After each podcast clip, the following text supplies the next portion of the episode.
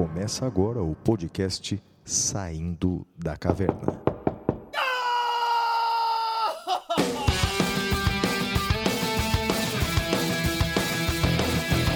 Com Guilherme Madeira, Fala galera, sejam bem-vindos, sejam bem-vindas. Flávio Martins,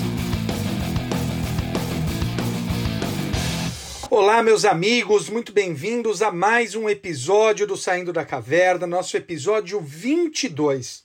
E eu queria iniciar esse episódio falando de mudanças. Flávio, teremos mudanças no final desse mês. O que, que você acha, cara? Eu aviso já, deixo para o final do mês. Não, pode avisar já para o pessoal já se preparar, Madeira, para ninguém levar susto, não. Pode avisar. Tá bem, é o seguinte, gente. é, o Tribunal de Justiça de São Paulo, onde eu sou juiz, é, falou essa semana do plano de retomada. E nesse plano de retomada, é, eu vou voltar ao fórum presencialmente, uma vez por semana, e eu volto de quinta-feira. Só que quinta-feira normalmente era o horário que a gente gravava. Então eu propus ao Flávio que a gente mude, então nós vamos passar a gravar os episódios eh, na sexta-feira de manhã. Então acredito que até o final do, da sexta-feira vai estar liberado já o programa para vocês. Então, a partir da última semana de julho, os episódios mudam de quinta para sexta-feira. Flávio. Legal, Madeira, legal. Então, continuamos semanalmente. Só no final do mês vamos mudar o dia. Agora vamos para sexta-feira.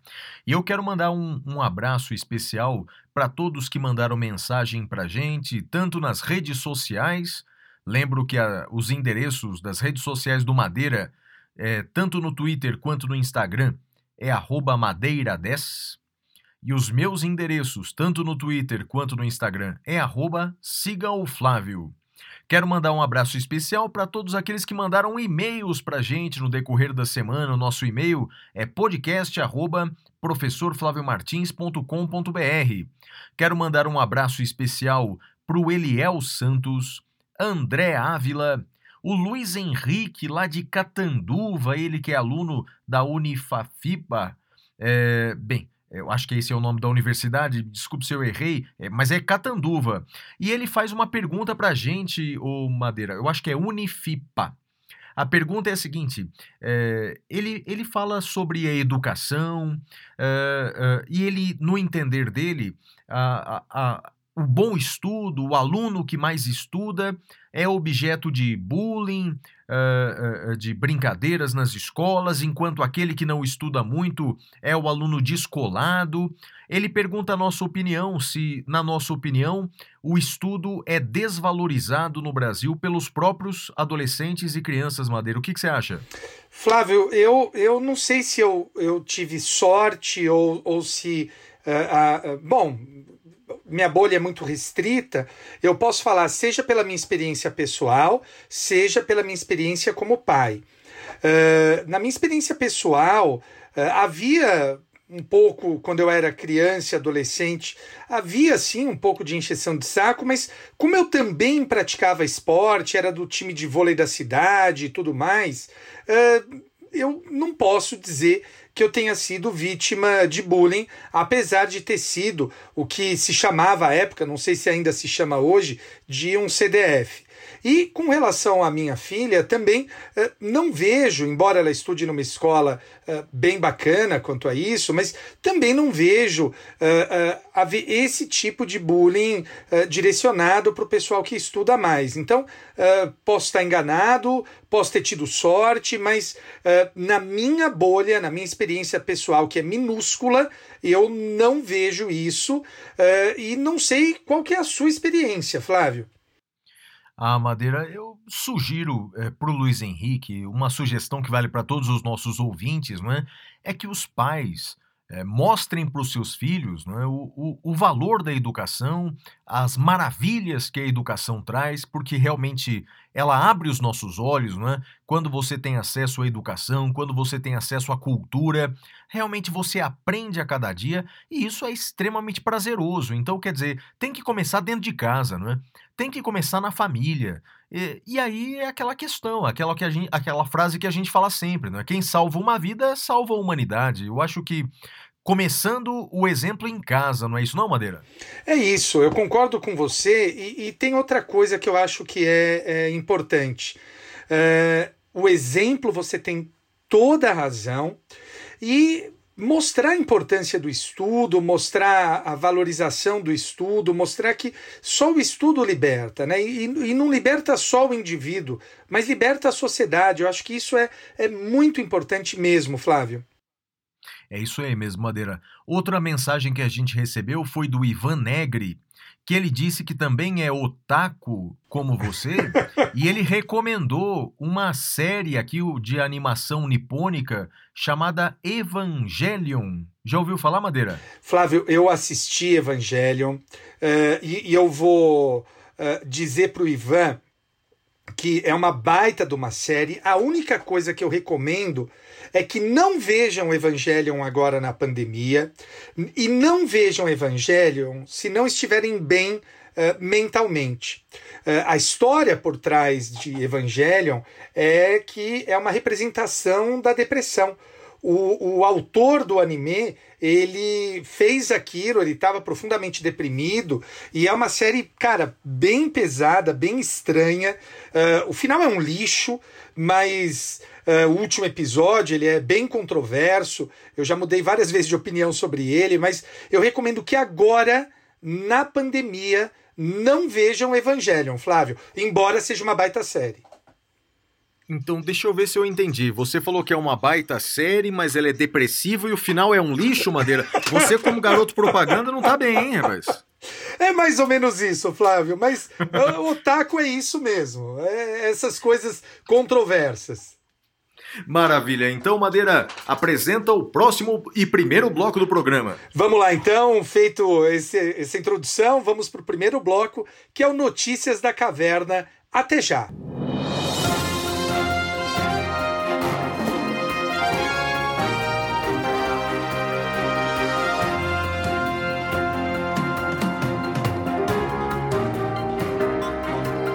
Notícias da Caverna.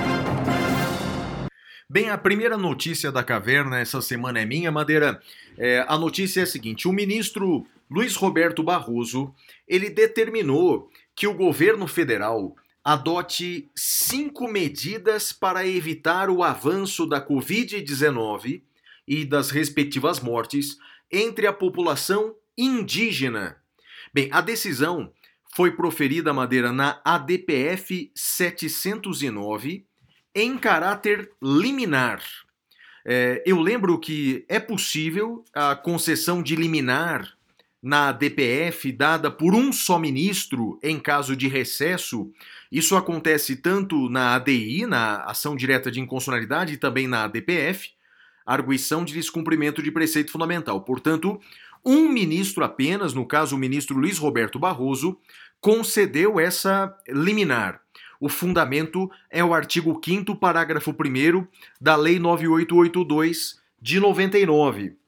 Basicamente, as determinações aplicadas pelo STF ao governo federal são as seguintes, Madeira. As principais são a criação de barreiras sanitárias nas reservas indígenas, a criação de uma sala de situação, que é um órgão previsto eh, em normas do Ministério da Saúde que ainda não tinha sido colocado em prática, a retirada de invasores das reservas indígenas, a extensão dos serviços do SUS a todos os indígenas localizados eh, nas reservas e fora delas, a elaboração e monitoramento de plano de enfrentamento da Covid-19 para os povos indígenas, em resumo, Madeira.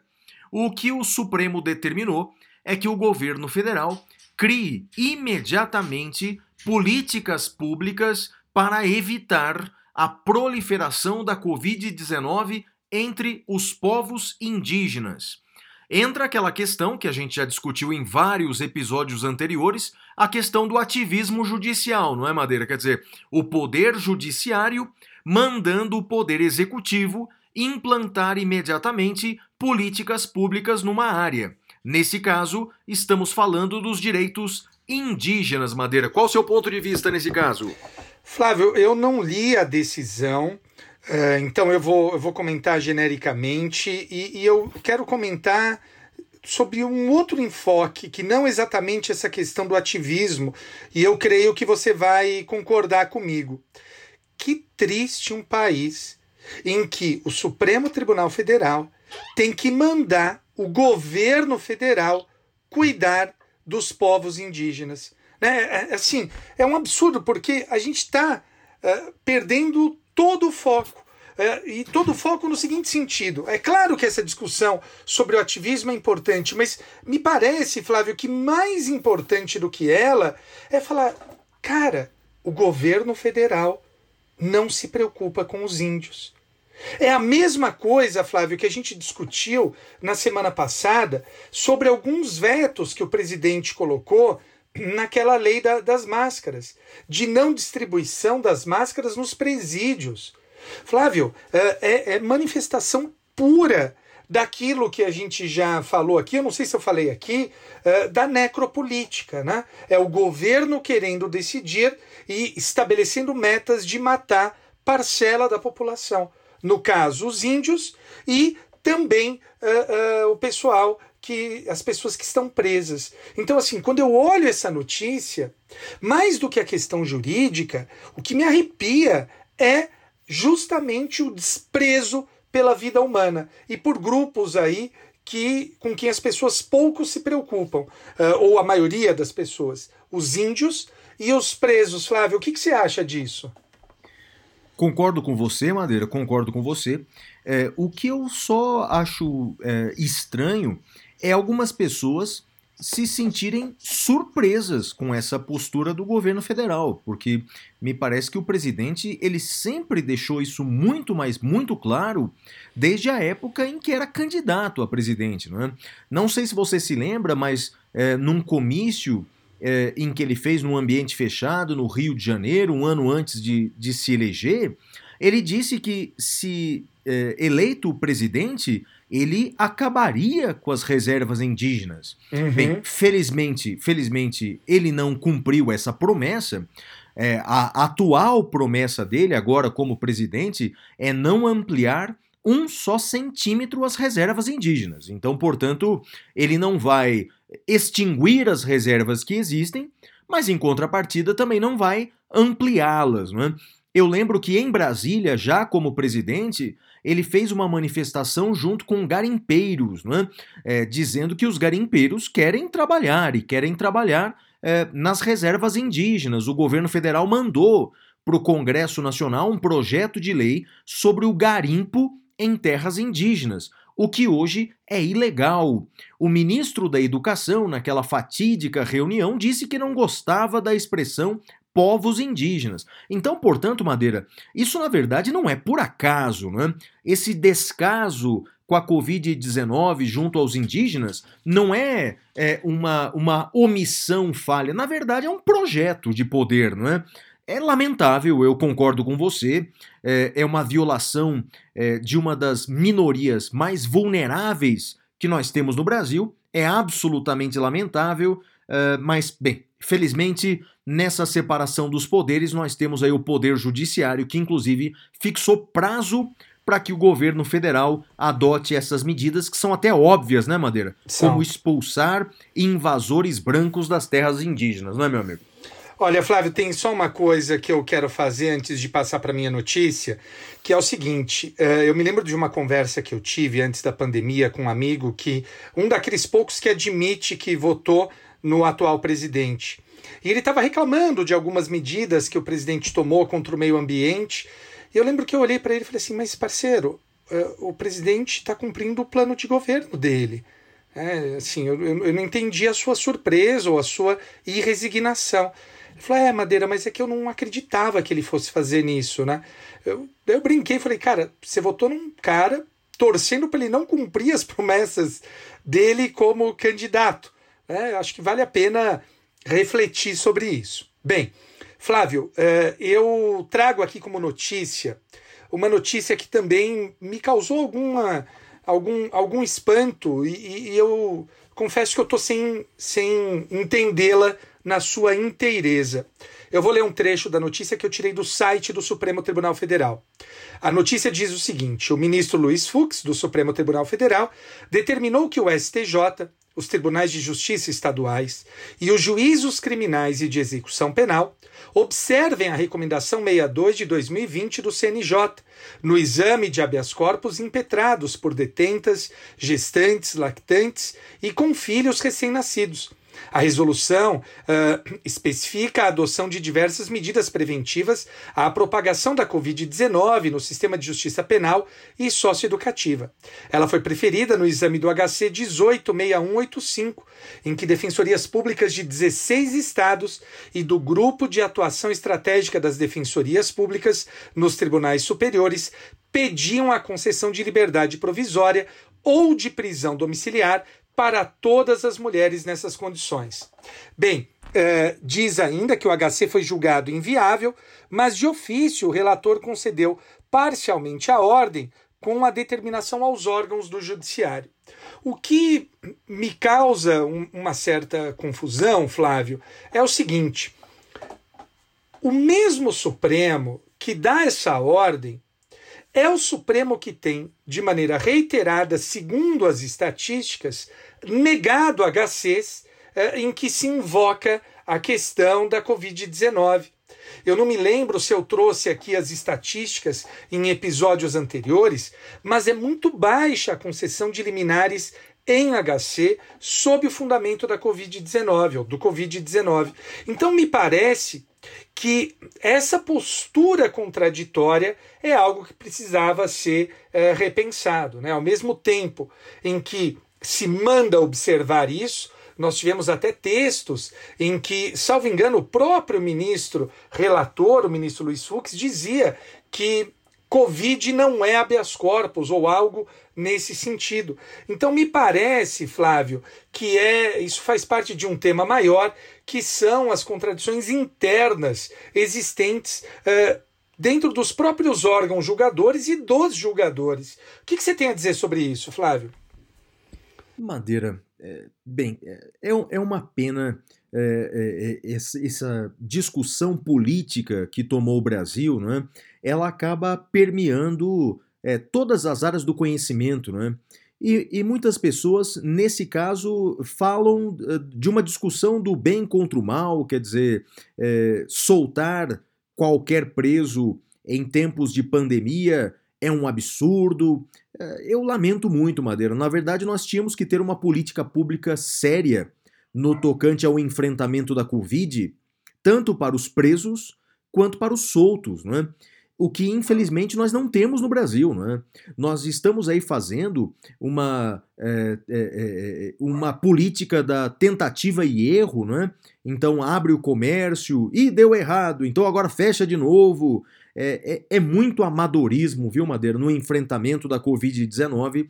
E esse amadorismo, no meu entender, se reflete inclusive no sistema penitenciário nacional. Você se lembra que num podcast é, que a gente comentou aqui, uma medida que estava para ser adotada para o então, pelo então ministro da Justiça Sérgio Moro, que era enviar tablets para os presídios para evitar a visita pessoal, para que não houvesse a, a, a chance de contaminação entre familiares.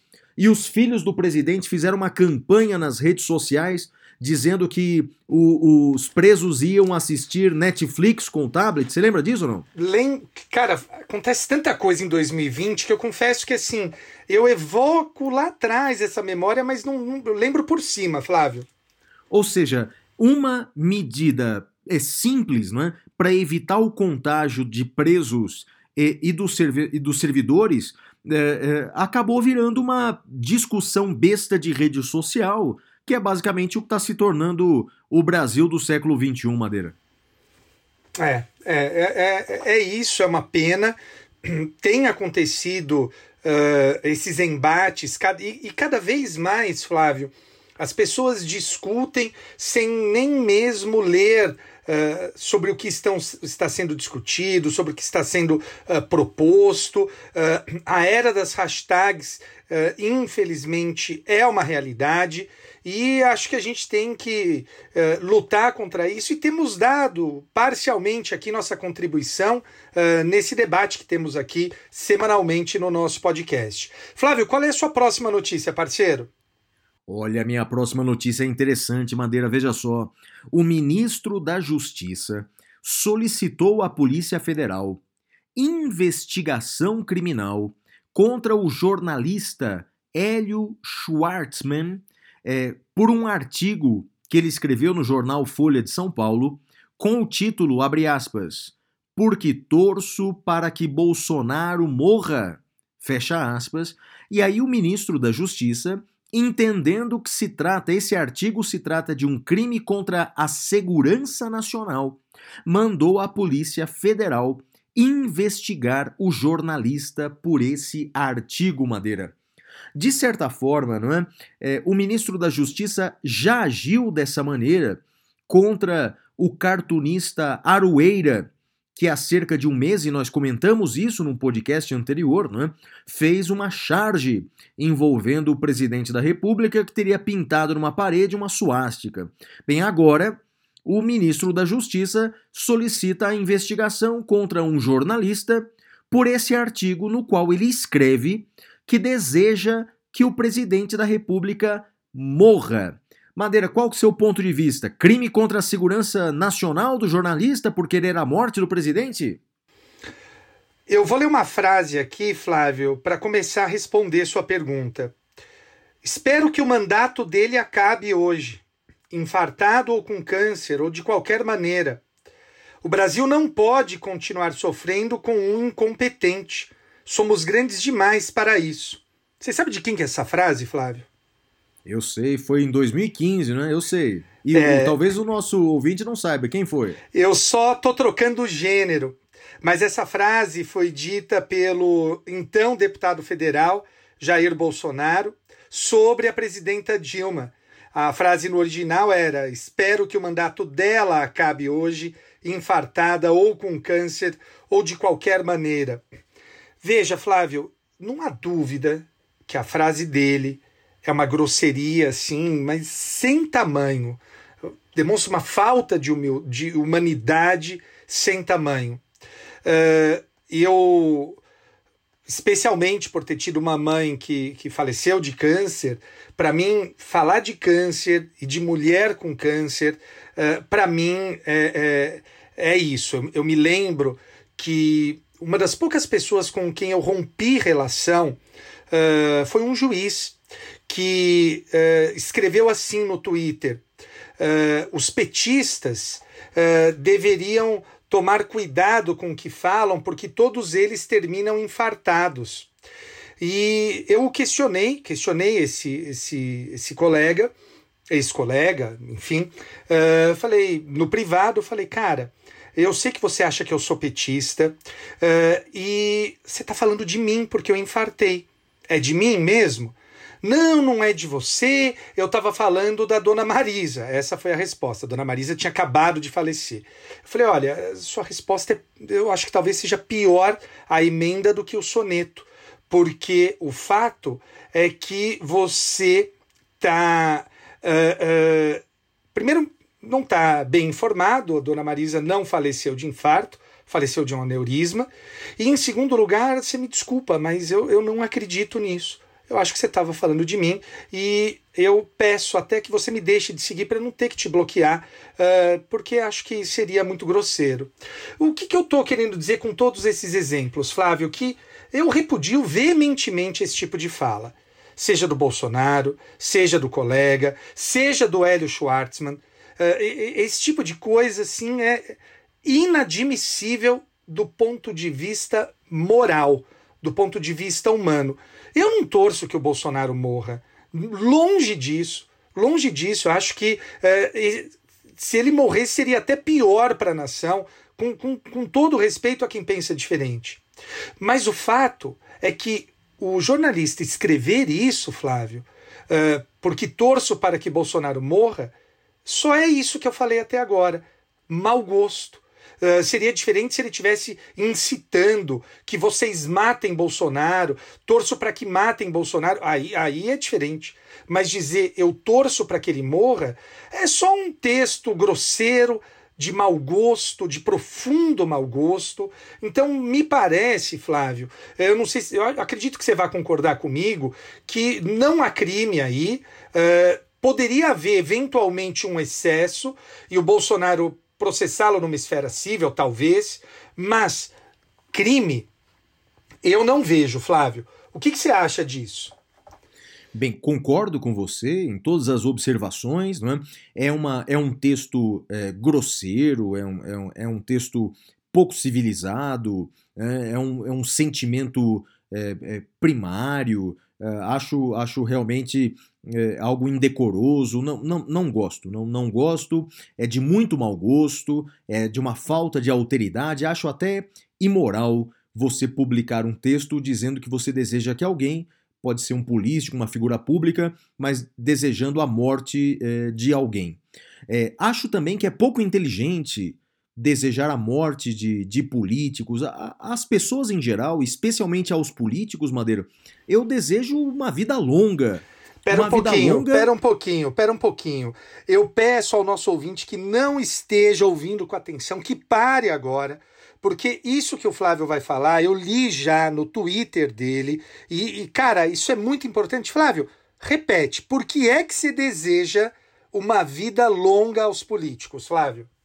Madeira, uma vida muito longa para os políticos para que eles possam, em vida, serem julgados pela história e, em alguns casos, serem julgados até pela justiça. Veja o caso, por exemplo, do Paulo Maluf, né, que já foi é, prefeito de São Paulo, governador de São Paulo, deputado por São Paulo, né, candidato a presidente na época da ditadura. Bem, se ele tivesse morrido 20 anos atrás, ficaria uma discussão eterna se é, é, Maluf era um homem que roubava, mas fazia, que era um discurso na época. Não. É, como ele tem uma vida longa, está vivo até hoje, teve tempo inclusive de ser condenado pela justiça, o que é raro, não é? Políticos serem condenados. Então, eu desejo aos políticos vida longa, para que sejam julgados pela história e para que sejam julgados, em alguns casos, até mesmo pela justiça. Então, me parece um pensamento equivocado desejar a morte de políticos. Mas também concordo com você, não há crime. Não há crime contra a honra, porque isso não é injúria. Talvez, olha, a, a, a ofensa à moralidade é de quem proferiu as palavras, não é? A vergonha quem passa é quem escreve isso. Então, na verdade, não há crime contra a honra do presidente e também não há muito menos a crime contra a segurança nacional. É como você disse, é? se ele pregasse o homicídio do presidente ou que ele fosse retirado à força, com certeza sim, isso seria crime contra a segurança nacional, que não é o caso. Uma coisa que eu também concordo com você é que é, é, é possível que o presidente da República, se sentir ofendido, né, ele poderia juizar uma ação civil por danos morais. Eu acho plenamente possível. Agora, se o jornalista seria condenado ou não, seria uma discussão tremenda no Poder Judiciário, porque aí entra de um lado a liberdade de expressão e do outro lado o direito à honra.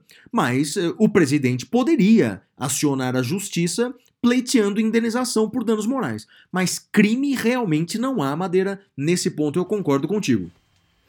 Muito bem, Flávio. Vamos agora. Tem, tem mais alguma coisa para falar sobre isso ou podemos ir para o próximo? Não, manda bala. Próxima. Vai para a próxima notícia. Vamos lá. O próximo eu ah, queria... Madeira, mas deixa eu te interromper. Tem uma coisa assim. Teve um, um, um dos nossos ouvintes que mandou uma mensagem para mim dizendo assim: Flávio, mas como é que você não deseja a morte num episódio em que o Madeira falou daquele, daquela série Death, Death Note? Sim. Você falou que queria que o presidente morresse. Bem, na verdade, eu não, eu não. Eu me lembro bem daquele episódio, Madeira. Eu não disse isso. Eu disse. É, você insistiu muito para que eu falasse algum nome para colocar no caderno da morte, né? E eu disse: olha, já que eu tenho que escolher, teremos que colocar, uh, convocar novas eleições. Mas na verdade eu quis me referir não ao presidente em si, mas a, a todos os políticos, né? Até porque se o Bolsonaro morrer agora, não vamos convocar novas eleições porque tem um vice-presidente. Então, na verdade, o que eu quis dizer, olha, eu não quero colocar ninguém, mas se é para colocar alguém, os políticos vão na frente. Então, Madeira, só para esclarecer, não tô desejando a morte de ninguém, nem Sim, naquele episódio, sim. hein, Madeira? Acho Não, muito e- ruim. E, e lembrando também que era uma evidente brincadeira, né? Uma, uma evidente brincadeira, eh, até porque não existe o caderno, né? A gente precisa lembrar disso. Eh, embora nem os shinigamis, que são os demônios que soltam esses cadernos na Terra. Então é uma obra ficcional. eh, de, que otakus adoram, como eu e o nosso amigo do início do episódio, que é o meu colega, cadê o Ivan Negri? E, e é isso, Flávio. Vamos para a próxima notícia. Não é exatamente uma notícia, Flávio, mas é, é um, é um dispositivo que tem causado muita controvérsia, eh, que é o 316, parágrafo único do CPP, que diz assim: decretada a prisão preventiva, deverá o órgão emissor da decisão revisar a necessidade de sua manutenção a cada 90 dias, mediante decisão fundamentada de ofício, sob pena de tornar a prisão ilegal. O, o que está sendo discutido agora, Flávio, na jurisprudência, é a natureza desse prazo. Ou seja, esse prazo pode ser ultrapassado, e, e aí, portanto, haveria uma certa margem de atuação por parte do juiz, ou a partir do 91 dia, a prisão é absolutamente irregular, absolutamente ilegal e a pessoa deve ser solta. Eu vi algumas manifestações eu sempre me, me preocupo né, quando eu vejo manifestações uh, nesse sentido, de, de uma coisa extremada. Uh, não me parece que interpretar o direito como sendo algo uh, peremptório seja a melhor forma de se pensar o direito. Além do que, a gente deve lembrar que prazos peremptórios para o juiz não existem. Né? Não, não, não há prazos peremptórios para o juiz. Uh, por outro lado, pensar que o juiz possa ignorar essa regra também me parece ser uh, uh, uma medida ruim. Então, como é que eu vejo isso?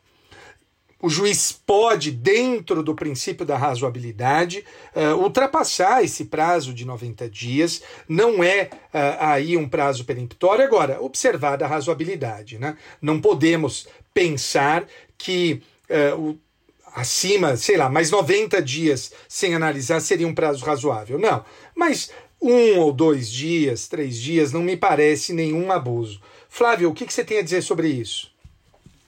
Olha, Madeira, confesso que eu não pensei antes de você falar dessa notícia, mas olha, é, concordo com a sua ideia de razoabilidade. O problema é que é um critério que não está na lei, não é? É? Me parece, Madeira, que a postura é que os magistrados eles precisam, no momento em que decretada a preventiva, é? é, o magistrado, especialmente os serventuários, eles têm que ficar alertas com relação a esse prazo de 90 dias, não é? Para que o magistrado ele possa realmente convalidar, porque senão vai virar uma letra morta, Madeira. Senão vai passar 100 dias, vai passar 110 dias, e se o advogado não alertar o juiz, o juiz não vai se manifestar. Então, uh, uh, creio que, uh, dentre as duas posições que você falou, prefiro aquela que entende que, passados os 90 dias sem manifestação do juiz, a prisão se torna imotivada. A Vamos- prorrogação se torna imotivada, Madeira. Não, não parece uma boa posição? Eu, Porque, eu acho de que contas, não, é- Flávio. É mais ou menos o que honestamente, diz a lei? honestamente, eu acho que não. Vamos imaginar que o juiz, antes de decidir, ele resolva abrir contraditório. Digam as partes sobre a manutenção da prisão. E o processo seja físico, o advogado leve os autos com ele e não devolva. E estoure o prazo de 90 dias. É, vamos soltar por conta disso? Entendi. Não, não. Entendo a, a- toda regra tem uma exceção. Por isso que eu falei da é- razoabilidade. Entendo. O meu medo é só desprezarem esse prazo de 90 dias. Ou pior, hein, Madeira? Hum. Quando o preso tiver um advogado e, a- a- bastante diligente esse advogado vai requerer para o juiz a revogação nesse momento, enquanto aqueles, aqueles que não têm um advogado acompanhando, o prazo vai se esvair sem manifestação do Estado. O que eu soube, Flávio, é que em alguns estados, e acho que aqui em São Paulo está assim, foi criado um campo em que no processo eletrônico o juiz é avisado quando esse prazo está para vencer. Agora, mesmo assim, eu ainda tenho dúvidas. Vamos supor que o advogado peticione no 89 dia, tá? É, o juiz abre para o promotor se manifestar. O promotor tem o prazo natural de cinco dias para se manifestar. O que, que o juiz faz? Ele decide sem ouvir o promotor, ele espera a manifestação do promotor, percebe que uh, nada disso está regulamentado pela lei. E a gente tem aí embate entre estes princípios. Então, eu, eu por isso que eu prefiro seguir com a razoabilidade. Uh, e como é algo recente, né? Surge agora em janeiro com o pacote anticrime, eu acho que é uma oportunidade da gente construir uh, jurisprudencialmente isso, mas uh, vamos esperar para ver o que, que o Supremo vai decidir, Flávio. Perfeito, Madeira. A minha próxima notícia é a seguinte: o presidente da República ele vetou parte da Lei 14.019 de 2020 em duas etapas, Madeira.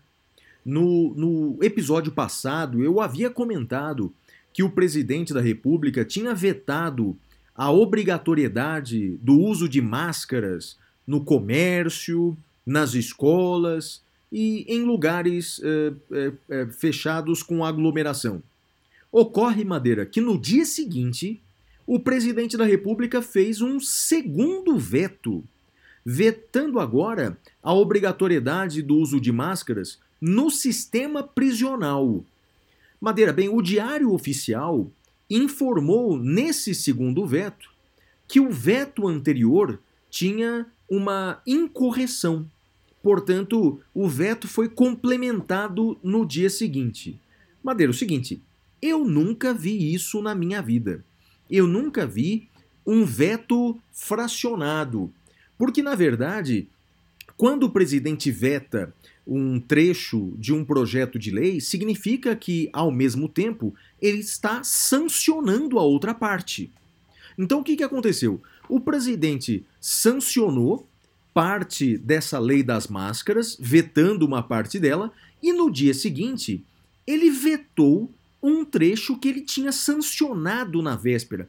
Madeira, olha, em resumo, uma lambança sob o ponto de vista jurídico.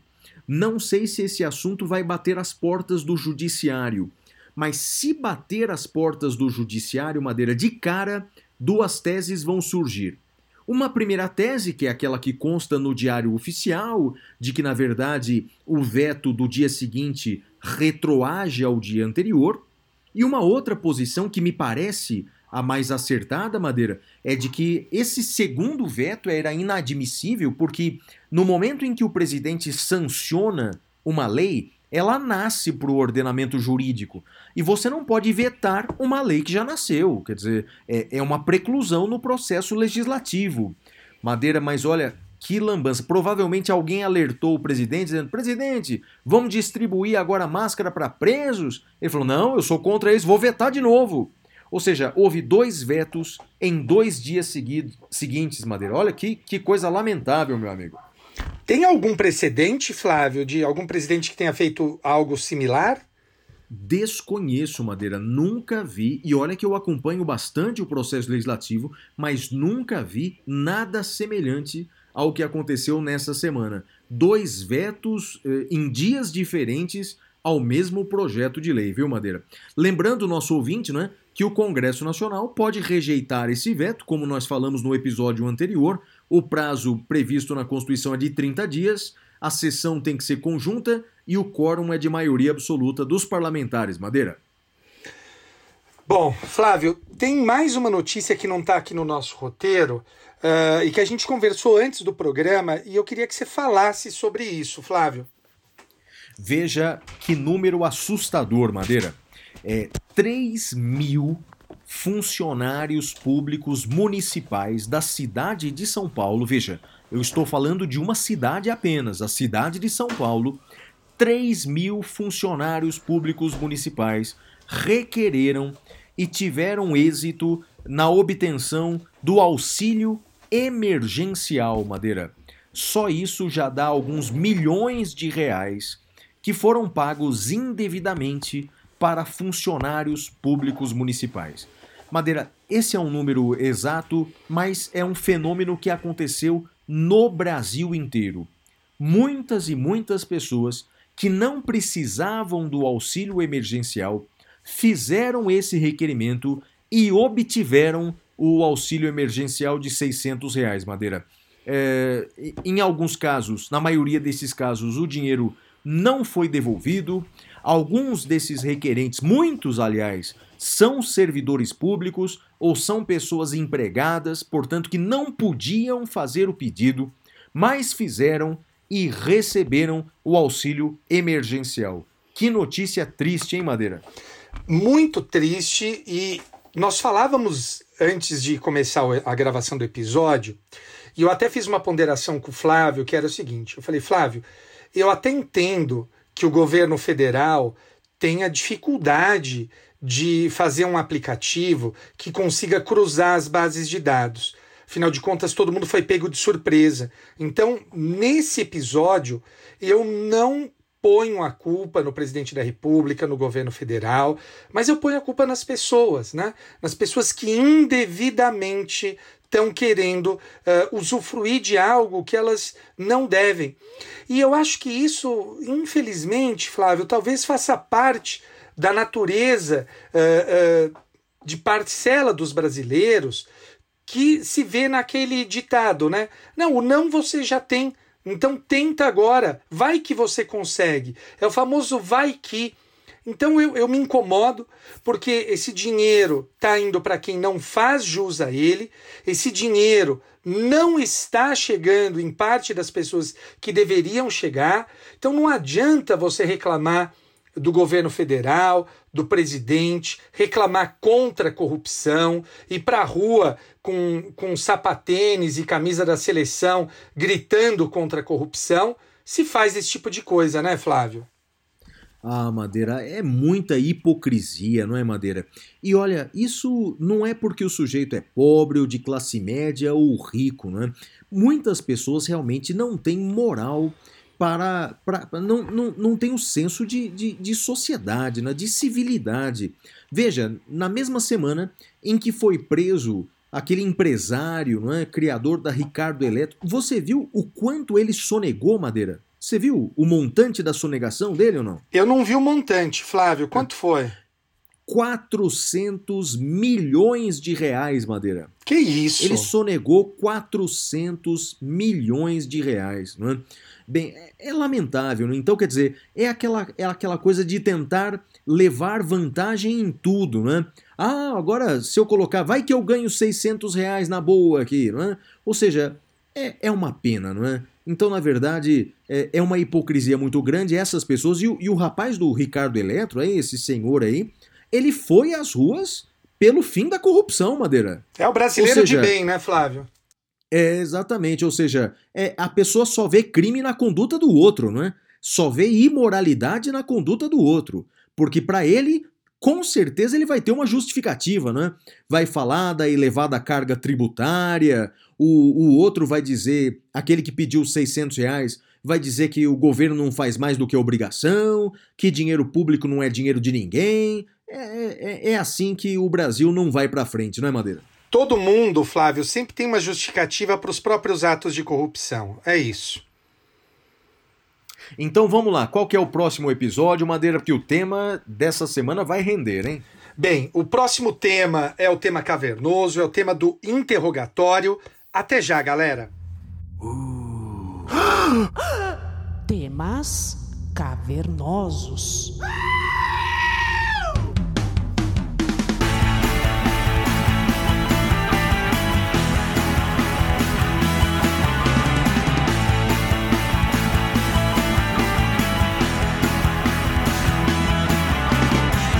Bem, meus amigos, o tema cavernoso então dessa semana é interrogatório. Bem, o interrogatório é um tema que volta e meia retorna na doutrina e na jurisprudência. Recentemente, temos visto questionamentos quanto o, quando o acusado diz que vai responder às perguntas do juiz, mas apenas as perguntas feitas pelo advogado. Bem, esses e outros temas serão objeto da análise do professor Guilherme Madeira, um dos maiores processualistas do Brasil. Vai, Madeira, interrogatório, a bola é sua. Muito bem, meus amigos, nós tivemos essa semana e na semana passada uma profusão de vídeos uh, em que aparecem juízes dizendo que o preso não pode não responder perguntas feitas pelos juízes, perguntas feitas uh, uh, pelo promotor, não pode escolher responder unicamente a pergunta do advogado.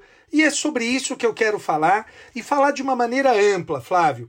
Uh, veja, segundo o Código de Processo Penal, o interrogatório é um meio de prova. Ele está entre os meios de prova. E como meio de prova, uh, o fato é que a prova precisa ser objeto do contraditório. Só que durante muito tempo, essa colocação, mas notadamente após a Constituição de 88, essa colocação geográfica do interrogatório no código, ela era questionada pela doutrina, eu incluso. E nós dizíamos, olha, o interrogatório, na verdade, ele é um meio de defesa e, eventualmente, ele pode servir de fonte de prova, mas ele é primordialmente um meio de defesa. E aí, Flávio, aconteceu um, um, um troço interessante. O Supremo Tribunal Federal ele reconhece que o interrogatório é um meio de defesa e ele reconhece isso em dois acórdãos muito importantes. Um primeiro acórdão, Flávio, é que o, uh, o Supremo teve que discutir se prevalecia o Código de Processo Penal ou as leis especiais. O Supremo teve que discutir isso sobre o momento do interrogatório e eu vou ser mais claro até, Flávio. Veja, é, no Código de Processo Penal houve uma mudança em 2008 e essa mudança estabeleceu que o interrogatório é o último ato da audiência. Só que havia leis especiais que diziam que o interrogatório é, seria o primeiro ato. E aí ficou essa discussão. O que, que prevalecia? O Código de Processo Penal ou as leis especiais? E o Supremo definiu que prevalece o CPP. Então, até para quem nos ouve aqui, que é concurseiro ou que presta a prova da OAB, o Supremo Tribunal Federal definiu que prevalece o CPP sobre as leis especiais. Aliás, Flávio, é até engraçado e triste. Eu não sei se você tem alguém que te odeia, uh, uh, como eu tenho. Tem um, um, sujeito, Flávio, que toda edição que eu lanço lá no, no, na Amazon, ele vai lá e critica o meu código. Eu até sei quem é, queria mandar um abraço para ele, porque ele cometeu um erro de fazer a mesma crítica na no site da Saraiva. E aí eu identifiquei quem era, enfim, e toda vez uh, ele faz Uh, uh, ele pega o meu, o meu, ele compra o meu livro, lê de cabo a rabo, vê coisas que ele não, não concorda e critica. E uma das coisas que ele critica nesse, nessa nova edição uh, é justamente essa explicação que eu faço e eu faço isso no contexto do juiz de garantias, mas digo que o Supremo já tinha decidido algo similar. E ele faz essa crítica, dizendo que eu não desconheço que prevalece lei especial. É até curioso, uh, eu, eu acho até interessante, né? É uma experiência nova. Eu nunca tive alguém que me odiasse tanto a ponto de fazer uh, uma crítica toda vez que eu lanço um livro novo, uh, e, e, é interessante, eu tô, tô aprendendo a lidar com isso. Vi até que ele apagou as críticas das edições anteriores, embora uh, uh, eu tenha essas críticas, mas o fato é que o Supremo Tribunal Federal ele entende, Flávio, que deve ser dada prevalência ao CPP e não à lei especial. Esse foi o primeiro momento que o Supremo falou que era meio de defesa. O segundo momento, Flávio, foi em relação à condução coercitiva. uh, para fins de interrogatório. E o Supremo foi claro: o Supremo disse, olha, a questão é a seguinte: se é um meio de defesa, não pode haver a condução coercitiva do acusado para fins de interrogatório. E foram esses dois momentos, Flávio. E aí, uh, por conta disso, alguns advogados agora têm adotado a seguinte estratégia: só pode, só pode o cliente responder às perguntas feitas pelo advogado. E alguns juízes discordam disso. E eles falam: não, isso não pode, isso não existe. E eles usam um argumento que é até interessante. Eles dizem o seguinte: eles vão até o artigo 185, eles vão para. Uh, aliás, não é 185, eu estou com o código aberto aqui. Uh, é o artigo 188, que diz assim: após proceder o interrogatório, o juiz indagará das partes se restou algum fato para ser esclarecido. E aí o juiz vai dizer o seguinte: olha, só pode ser esclarecido aquilo que antes foi dito. Se ele não respondeu nada que eu perguntei, portanto, não há que se falar em uh, esclarecimento. Então, ou o réu responde às minhas perguntas, uh, e as, aí ele pode responder do advogado, ou então ele não vai poder responder só do advogado. É um argumento interessante, Flávio, é um argumento que balança, mas eu tenho eu tenho alguma dificuldade, porque se a natureza jurídica é de meio de defesa e a gente vai dar amplitude para a autodefesa, então, nesse ponto, deve ceder o artigo 188. E se essa minha posição estiver correta, ou seja, que o réu pode não responder pergunta do juiz, não responder pergunta do promotor e responder pergunta só do advogado, vem um segundo ponto que eu gostaria de compartilhar, que é o seguinte, Flávio. É, será que essa é a melhor estratégia defensiva? Se a gente pensa no processo como um jogo, como uma disputa, e nessa disputa uh, o objetivo do advogado é buscar a absolvição, ou pelo menos uma desclassificação, ou uma posição mais vantajosa para o cliente, será que é a melhor estratégia o uh, réu criar de antemão essa resistência e falar: só respondo o meu advogado? Eu me lembro, e eu tentei procurar, Flávio, para o episódio, mas não consegui encontrar, porque faz muito tempo. Quando eu fiz mestrado, uh, a gente estudou um texto sobre o direito ao silêncio no sistema inglês. E o cara tinha feito um levantamento, o pesquisador, e nesse levantamento ele concluiu o seguinte: que quem invocava o direito ao silêncio sofria mais condenação do que aquele que não invocava o direito ao silêncio. Então, a minha pergunta é: para além da questão uh, uh, da questão acadêmica, a questão estratégica, Flávio, será que essa é a melhor postura a ser adotada? Olha, só respondo perguntas do meu advogado. O que, que você acha, Flávio? Olha, Madeira, adorei seu, seu ponto de vista.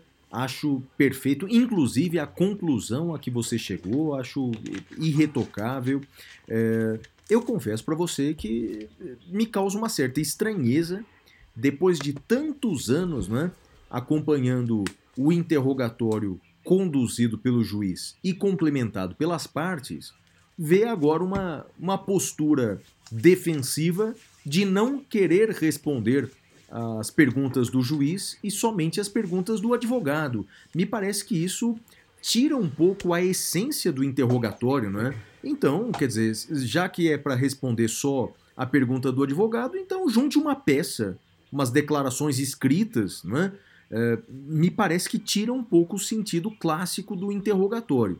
Uma questão que eu pergunto é: você, como juiz, é, você permitiria que o réu, em silêncio, respondesse às perguntas do advogado ou você declararia encerrado o interrogatório, Madeira? O que, que você faria? Não, eu permitiria, Flávio, eu permitiria. É, e é, é aquela coisa. Cada advogado e cada réu uh, vão fazer suas próprias escolhas. Uh, o advogado que faz essa escolha, ele corre o risco que é gerar uh, um, um menor valor no, no, no, interrogatório, né? Porque aí basta ser um monólogo, uma, uma, uma peça, como você falou. Então, eu tenho algum receio disso, mas eu não sou o senhor da estratégia. Quem é o senhor da estratégia defensiva é o advogado. E cabe a ele arcar com os ônus e bônus de suas estratégias. Como juiz, o que, que você faria? Ah, Madeira, uma per... ainda, ainda bem, eu já, já respondi isso em episódios anteriores, ainda bem que eu não sou juiz, não é? é eu, eu acho que a sua eh, saída é a mais é, correta. O que eu faria, creio que a maioria dos juízes também faz isso, Madeira, é consignar na ata todas as perguntas que não foram respondidas. Você faria isso também ou não? Ou simplesmente colocaria. Não, não faria. Não é faria, mesmo? Flávio, no meu no meu livro eu discordo disso. Uh, eu acho que isso é uma técnica para pressionar uh, o acusado. Se ele já exerceu o direito dele de dizer não vou responder, não há por que se fazer esse tipo de, de, de, de, colocação. Nesse ponto eu discordo de você, Flávio. Mas você não acha que é, é, é, é democrático, sob o ponto de vista do contraditório, o juiz expor às partes publicamente quais são as suas dúvidas naquele momento? Ele, ele deixar Acho escondidas as suas incertezas? Você acha que, que, que é mais constitucional do que o juiz, olha, as minhas dúvidas são essas, essas, essas e essas. O que o senhor tem a dizer sobre isso? Não, ó, o réu permaneceu em silêncio, mas as dúvidas continuam ali é, escritas. Você acha que é uma forma de pressionar a defesa? Eu acho que é uma forma de pressionar principalmente no júri, né? É, é muito comum que o promotor faça essa tática para impressionar os jurados de querer fazer a pergunta e para cada pergunta ele responder, permaneço em silêncio, permaneço em, em, silêncio. Então, principalmente no júri. Mas mesmo fora do júri, o juiz não tem que expor de antemão quais são as suas dúvidas, né? Até porque a coisa está acontecendo ali. Ele só vai ter é, uma melhor visão após analisar toda a prova. Então, eu, eu, eu nesse ponto discordo de você, Flávio. E como eu falei, o advogado arcará com o custo dessa estratégia, né? Para bem e para mal. Claro. Você me fez lembrar, Madeira, uma história que eu li num livro é de um autor do Rio de Janeiro, mas faz muitos anos, eu não vou lembrar o, o nome do autor, que conta uma história real de um juiz folheando os autos, né? o, o réu permanecendo em silêncio, o juiz folheando os autos eh, disse assim: Olha, mas eh, consta aqui que é, é, é, é, o segundo furto que o senhor praticou. E era tudo mentira, né? Consta aqui que é o segundo furto que o senhor praticou. E o réu respondeu: Não, doutor, é o primeiro. Tá vendo? É o primeiro, então o senhor está confessando? Ou seja, o juiz fez uma pegadinha com o réu pro réu não, confessar. Aí, aí dá, é um né? absurdo, né, né Madeira? Olha, juiz, Flávio, que acha que entra num ringue com o réu, seja o réu qual for, tá no lugar errado, né? Deve largar aí o, o ringue, deve largar. Aliás, que fique no ringue, mas não ostente mais o cargo de juiz. Porque você imagina, né? Nós estamos num, num, num ringue, Uh, eu lutando contra você e o juiz ao meu lado também batendo em você. Então nós temos uh, duas pessoas contra você, né? Então o juiz que acha que tá num ringue, uh, tá no lugar errado, deve uh, ir fazer política de maneira correta, que é uh, mirando o legislativo ou mirando o executivo, né, Flávio? É, Madeira, eu diria que entendedores entenderão, né? É isso, é, é isso. É isso. Então, diante desse cenário, vamos para o próximo bloco em que nós apresentaremos nossas dicas culturais, o nosso já conhecido Pintura rupestre. Até já!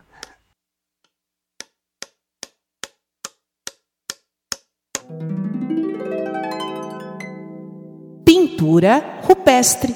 Uau!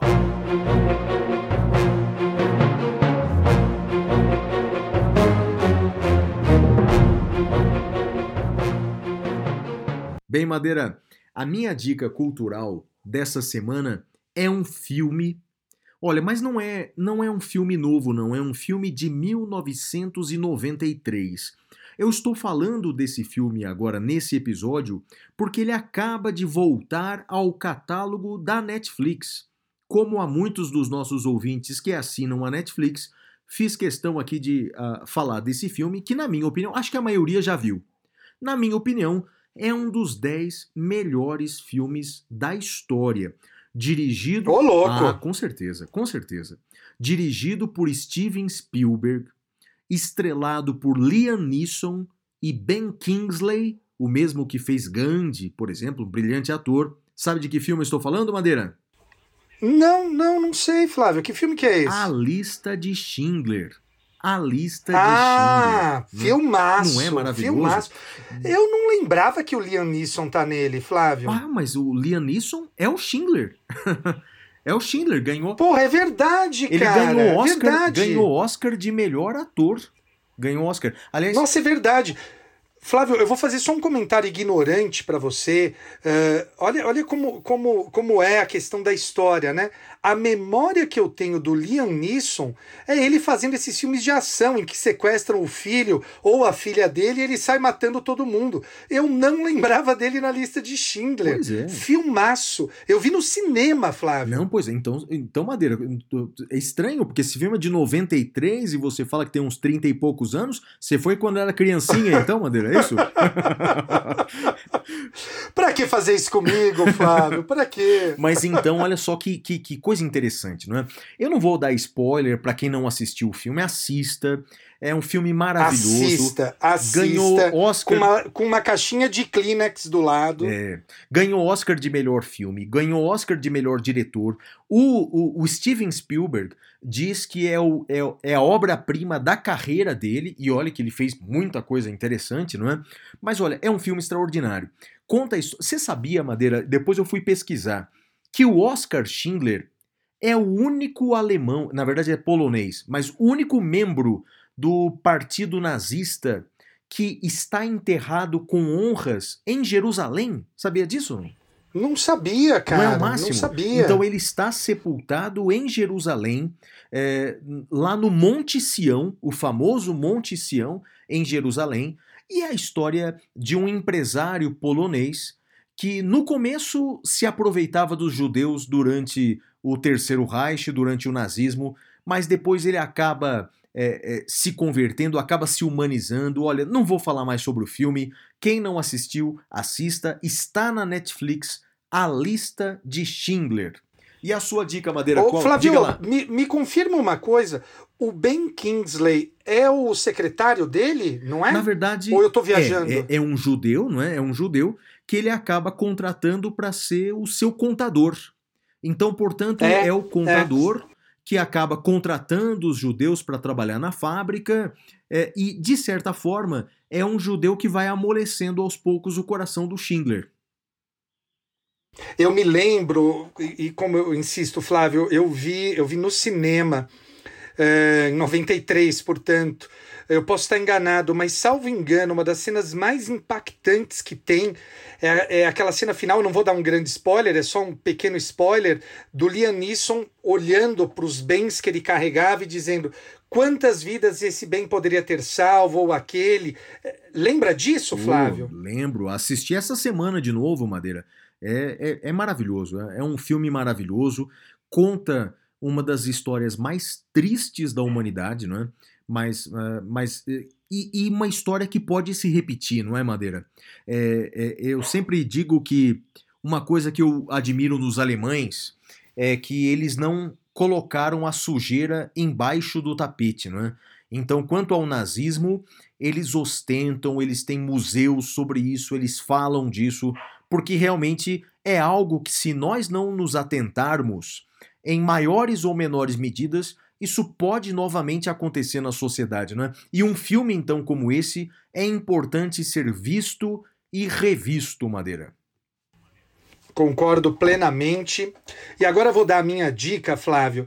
É, eu tem duas séries, tem uma série que eu adoro que se chama The Good Wife. Eu não sei se você já assistiu, é uma série maravilhosa, baseada em, em inclusive precedentes reais norte-americanos. E essa série depois teve um spin-off que se chama The Good Fight.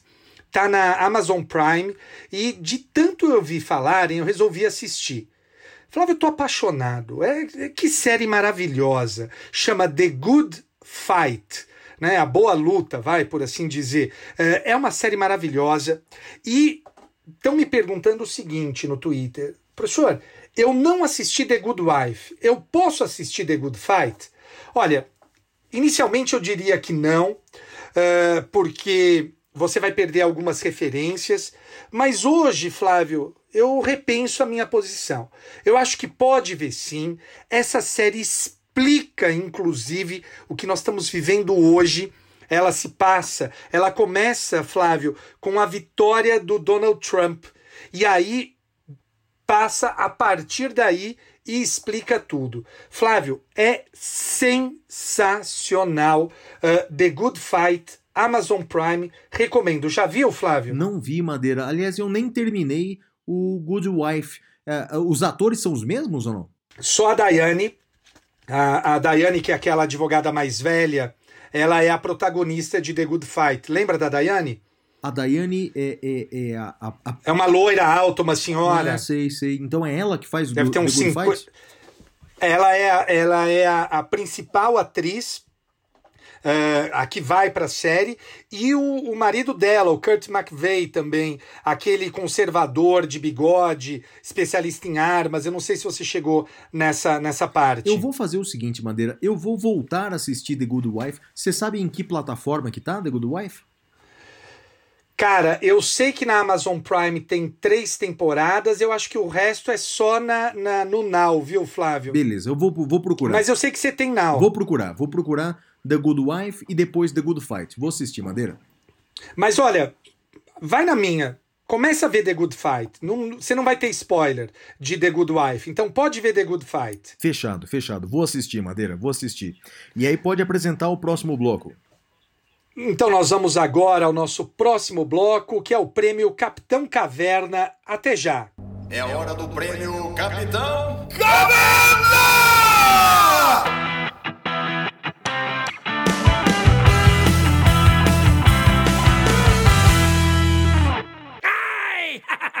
Bem, Madeira, o meu destaque negativo eh, da semana eh, vai o seguinte, Madeira. eh, parece. Bem, a gente já se acostumou com essa notícia, mas é, é meio assustador. Eh, eh, e continuamos sem eh, um ministro da saúde efetivo que seja conhecedor da área da saúde, e agora continuamos sem um ministro da educação. Eh, e saúde e educação, que são os direitos sociais mais sensíveis. E no caso da saúde, não precisa dizer muito, já que estamos em tempo de pandemia.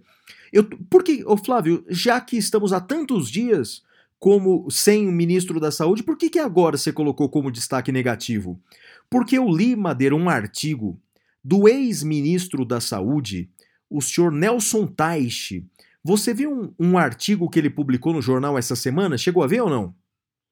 Não vi, Flávio. Madeira, o título do artigo é o seguinte: A Espera de um Milagre. Na verdade, o Nelson Teich, que é sempre muito contido, não é? Ele, ao contrário do ministro Mandetta, o Nelson Teich saiu do governo sem atirar, não é? Obviamente ele saiu descontente com o episódio da cloroquina, ele não queria fazer um protocolo de aplicação da cloroquina porque não tinha certeza científica da sua eficácia, então ele saiu triste, mas ele não saiu atirando. Mas nesse artigo dessa semana, Madeira, ele diz que o Brasil está fazendo um voo cego, que nós não temos uma política nacional de controle da pandemia. O que ele disse é que sem esse, esse, esse plano nacional, o que nós estamos vendo no Brasil é uma política do erra e acerta. E abre o comércio e dá tudo errado e fecha o comércio, tentativas e erros. Olha, Madeira, a, a, a, o texto dele é triste, rapaz. O texto dele é triste e ele chega à seguinte conclusão: o Brasil só tem uma solução para a pandemia: é esperar a vacina. Ou seja, as nossas políticas públicas se mostraram ineficazes. Então, quer dizer, ter um Ministério da, da Saúde, Madeira, em que não tem profissional na, na, na cabeça, não é encabeçado por alguém conhecedor da saúde, olha, Madeira, é algo que os nossos netos vão perguntar pra gente: mas como assim? O que, que aconteceu? Como é que vocês não falaram nada? Bem, eu estou falando, é o meu destaque negativo da semana, Madeira. Cadeira vazia, ou praticamente vazia, no Ministério da Saúde e da Educação, Madeira. Flávio, eu, pensei muito, né? E, e, normalmente, meus caros ouvintes, a, a gente troca o, o, o, roteiro antes, né? Então a gente dá uma olhada é, em, no que um ou outro vai indicar. E eu deixei até o último minuto para ver qual seria o meu destaque negativo. E Flávio, uh, depois do que você acabou de falar, eu adiro integralmente ao que você falou. Uh, meu destaque negativo é esse: é a ausência de um ministro da Saúde, de um ministro da Educação. E me parece que nós temos um projeto, né? Acho que esse é o projeto. Uh, houve um dos ministros que falou: é, vamos aproveitar esse momento para a gente passar tudo o que a gente quer passar. E acho que é isso, né? Essa ausência não é mais uma mera uh, insegurança, um mero vacilo ou uma mera incompetência. Me, me parece que há um projeto aí. É deliberada essa escolha, Flávio. É uma pena, não é, Madeira? E são direitos tão sensíveis, não é? Como saúde, educação, é, é realmente é lamentável. Mas olha, o meu destaque positivo da semana é o seguinte: um estudo da Unifesp da Universidade Federal de São Paulo obteve um resultado promissor no combate à AIDS, Madeira. Os pesquisadores da Unifesp conseguiram a remissão completa num paciente é, com HIV que há meses não toma mais os remédios e continua dando negativo para a doença, Madeira. Ou seja, estamos aí, uma, temos uma universidade brasileira chegando perto do que a gente pode dizer de cura, embora eles não gostam desse nome cura, eles preferem remissão do vírus HIV, depois de 35 anos convivendo com esse vírus. Olha, uma salva de palmas a todos os pesquisadores para a universidade brasileira, porque afinal a universidade ela pode ter lá suas balbúrdias, não é? Todavia a universidade é um lugar de pesquisa séria e pesquisa em todos os níveis. Parabéns para a universidade brasileira que mesmo sem o apoio devido acaba conseguindo resultados inacreditáveis como esse. Uma salva de palmas para vocês, pesquisadores. O meu destaque positivo da semana, Madeira. Flávio, o meu destaque positivo, além de endossar o que você falou, eu vou fazer um segundo destaque, que é uh, para o advogado Augusto de Arruda Botelho. Uh, eu não sei se as pessoas estão ligando uh, uh, o nome à pessoa. O Augusto, ele é aquele advogado que participa do programa da CNN, que é com, com aquele Caio, Caio Coppola, acho que é isso que chama. E o, o, acho que chama o Grande Debate o programa. Eu, eu gosto do Augusto, sigo o Augusto no Twitter, ele me segue, a gente conversa. E o meu destaque positivo para ele, porque ele tem uma qualidade que eu não tenho. É, quando a gente olha as discussões, os debates, é, tá claro ali que o Augusto faz uma análise precisa, uma análise técnica. O Augusto não tem uma agenda oculta, não tem nada disso, tá com o coração limpo, com o coração aberto. E o debatedor dele não, né? O debatedor dele tá claro uh, que é um, alguém que está lá simplesmente para defender uh, o governo, custe o que custar, e, uh, uh, inclusive, distorce as coisas. Eu, eu tem um episódio específico que o Augusto fala que uh, explica para o debatedor dele: olha, me admira você que tenha feito direito, está uh, deturpando a decisão do Supremo, porque ele disse que o teria dito que uh, o Supremo teria impedido o presidente Bolsonaro de fazer políticas no combate à pandemia, o que não é verdade, né? Qualquer pessoa que tenha lido a, a, decisão ou lido a notícia de fonte séria sabe disso. Mas por que, que eu estou fazendo destaque positivo para o Augusto?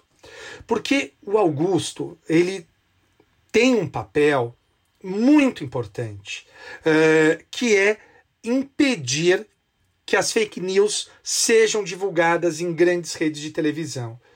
eu jamais teria a paciência que o Augusto tem, a lianeza, a, a, a educação.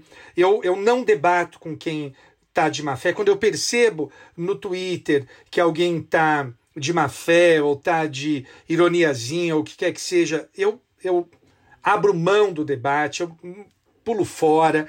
E o Augusto consegue algo que eu não conseguiria. Então, uh, Augusto, parceiro, parabéns, continue assim. Uh, tamo junto e você tem minha total admiração, parceiro. Legal, parabéns para ele também, parabéns pelos comentários sempre pertinentes. E Madeira, para terminar o nosso episódio, eu sei que você tem uma novidade, não é? Você está coordenando uma pós-graduação, não é isso? Flávio, é verdade, eu tinha até esquecido. Olha, eu estou muito feliz. É uma coordenação tripla. Eu, a Paty Vanzolini e o Gustavo Junqueira, a gente está fazendo uma pós em prática penal avançada lá no Damásio. E, cara, tá muito legal. Fizemos um baita de um programa. É uma pós em seis meses. E nessa pós, Flávio, qual é a nossa ideia? É aliar a teoria a crítica e a prática. Porque só aí a pessoa consegue ter uma melhor visão. Então a gente que tem aí mais de 20 anos de experiência, né? Uh, eu lembro a todos que eu, o, o Gustavo e a Paty nos formamos com 10 anos de idade, então por isso que a gente tem uh, uh, 30 anos de idade e 20 anos mais até de experiência, mas falando sério, o fato é que a gente está agora colocando toda essa nossa experiência na área penal, seja experiência profissional, seja experiência acadêmica, nós estamos botando isso uh, para. Uh, aprimoramento dos alunos. Então, é uma pós-graduação em seis meses. E, Flávio, você também coordena uma pós lá no Damásio, não coordena? É verdade, Madeira, já há alguns anos a pós-graduação de Direito Constitucional. É, você já deu aula algumas vezes né, sobre direito constitucional processual e eu tento sempre convidar os melhores constitucionalistas, tanto do Brasil como de Portugal, é, sempre vem, já veio professor português, já veio professor espanhol, professor do Equador, e assim que acabar a pandemia, trarei um professor do Uruguai maravilhoso também, ou seja, uma pós-graduação de direito constitucional. Quem quiser também, Ô, Flávio, é só procurar o Damásio para saber como se inscrever. Flávio, me fala uma coisa, essa pós ela também tem módulos internacionais, né? Exatamente. Então, é, assim que acabar a pandemia, se Deus quiser logo, é, os alunos podem fazer extensões desse curso tanto na Argentina, como no Uruguai, como na Espanha e principalmente em Portugal, Madeira, na cidade do Porto e na Universidade de Lisboa. Então nós fazemos módulos. E Flávio, você já sabe quando vai ser a próxima? Onde vai ser o próximo Sim, módulo? É, temos dois módulos programados. Não sei se você pode falar. Não posso, posso. Temos dois módulos programados, Madeira, mas quem está no comando é o vírus, não é? é o próximo tá. módulo é em outubro na Argentina, em Buenos Aires. E o segundo módulo vai ser em dezembro na cidade do Porto, em Portugal. Bem, e, e, esses módulos estão marcados Vamos ver se o vírus permite que a gente faça essa viagem. Tomara que sim. E do ano que vem, você já sabe? A do ano que vem, aí, bem, é, quem tá, a pandemia está no comando de tudo, mas temos programação para voltar ao Chile, ao Uruguai, à Argentina e pelo menos duas vezes em Portugal, Madeira. Mas o calendário vai depender da vacina. Se Deus quiser, no começo do ano que vem, vacina para todo mundo, né, Madeira? Vamos torcer, não é, cara? É, eu tô perguntando isso, Flávio, porque eu queria te pedir para me convidar quando for ao Uruguai, que eu vou. Tô com saudades de ir pro Uruguai. Aliás, o Uruguai, que já foi um dos destaques positivos nossos, você sabia que é o único país da América do Sul que pode viajar para a Europa, né? É o Uruguai, né? Uruguai, né, Flávio? Uruguai é, cara, assim, quando eu tive lá, eu, eu saí de lá apaixonado, eu estudei, fui lá fazer um curso junto com uma série de professores aqui do Brasil, o Auri, o Jacinto, e cara, foi demais, demais, é, aprendi demais.